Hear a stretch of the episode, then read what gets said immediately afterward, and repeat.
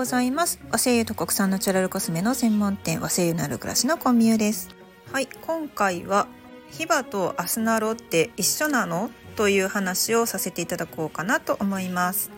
和製油のことをですね調べていくと必ずヒノキ、ヒバ、アスナロこの辺りの樹種を勉強すると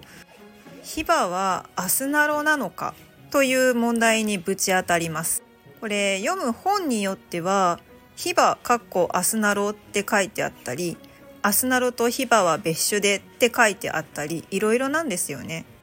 あとヒバに含まれている芳香成分の一つであるヒノキチオールに関してなんですけれどもこれをですねヒノキチオールという名前からヒノキに含まれているものだというふうに勘違いをしてヒノキに含まれるヒノキチオールっていうふうに解釈をしてしまう方もいらっしゃいます。さあではヒバとアスナロって一緒なのかどうなのかということについて詳しく見ていきましょう。結論から申し上げますとヒバはアスナロの変種亜種というふうに言われています。この辺りは林野庁のホームページから参考にしてお伝えしていこうと思います。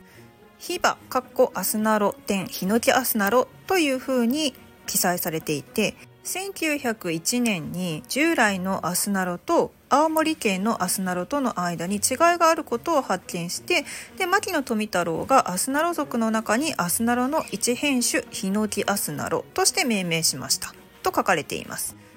一般的には双方ともヒバと呼ばれアスナロが南方系のヒバヒノキアスナロが北方系のヒバとされていますなお青森県内に生育しているヒバは青森ヒバと呼ばれており青森県では昭和41年に県の木に指定し県民に親しまれています。とのことです。というわけで厳密に言うと別種ということになります。ちなみに学名なんですがアスナロはヒノキ科アスナロ属のツヨプシス・ドラブラータ・シーボルト・エ・ツツカリーニヒノキアスナロはアスナロの変種としてツヨプシス・ドラブラータ・シーボルト・エツツカリーニ・バル・本大・マキノとマキノ博士の名前が入ってるんですよね。ん？と思われた方いらっしゃいますか？聞きなじみのある名前が出とるやないかとはい、あの歴史の授業で習ったシーボルトの名前が出てますね。はい、あのシーボルトさんです。シーボルト実はいろんな植物をですね発見してくれてたんですね。ちなみにこの牧野博士については NHK の朝ドラの「らんまん」で神木隆之介くんが演じていたあの牧野ですね。えー、ではヒノキアスナロの分布についてなんですけどヒノキアスナロは北海道渡島半島を北限とし、ね、渡る島、豊島と書いて渡島と読むんですね。で、栃木県日光湯の湖付近を南限に分布してますが、青森県内では主に下北半島と津軽半島に集中しているそうです。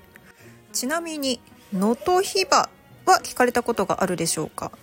能登地方にもヒバが生えてるんですけれどもこれは当てというふうに呼ばれています。この当ての造林技術が確立されて石川県の県木に指定されているそうなんですね。あの有名な輪島塗漆器の生地に使用されていることで有名です。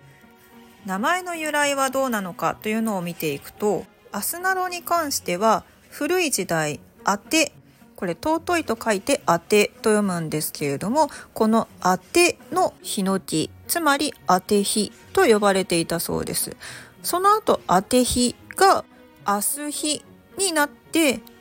アスハヒノキアスハヒノキになろうアスナロと変化したと言われているそうです。うん。ちょっと分かりにくい。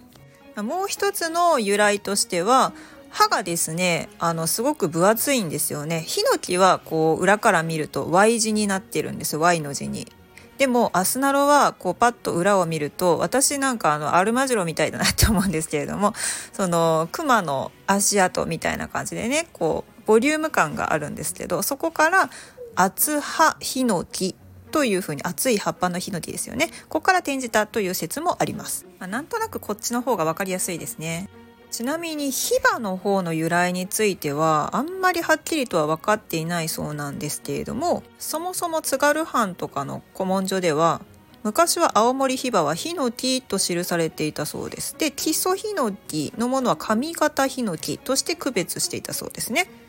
で1757年にはアスナロの別名としてヒバというね樹木名が登場しているそうです。ちなみにですねヒノキアスナロを指す方言なんですけれども40種類以上あるそうなんですよ。そりゃややこしくって今も皆さん混同しちゃいますよね。で明治の末に林業関係者がもうヒバでええやんって言ってヒバと統一することになってこのヒバという名前が定着したそうです。ただしヒバの漢字はヒノキの葉っぱ。うん変わらずややこしいですね。ちなみに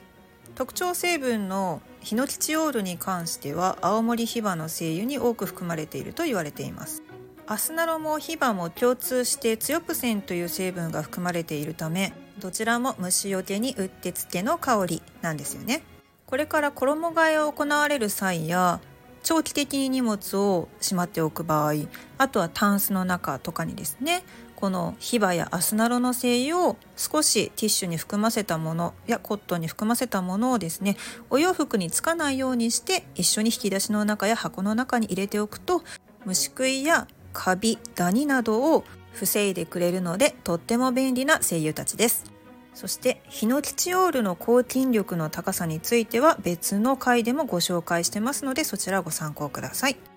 また私の知人で青森出身の方がいらっしゃるんですけれども子どもの頃にですねアトピーだったり肌が痒かったりした時に青森ヒバの入浴剤を使ったところお肌がツルツルになってかゆみ収まったという経験を話してくれた方もいらっしゃいました。その他にも様々な健康を維持する効果についても研究されてきてますので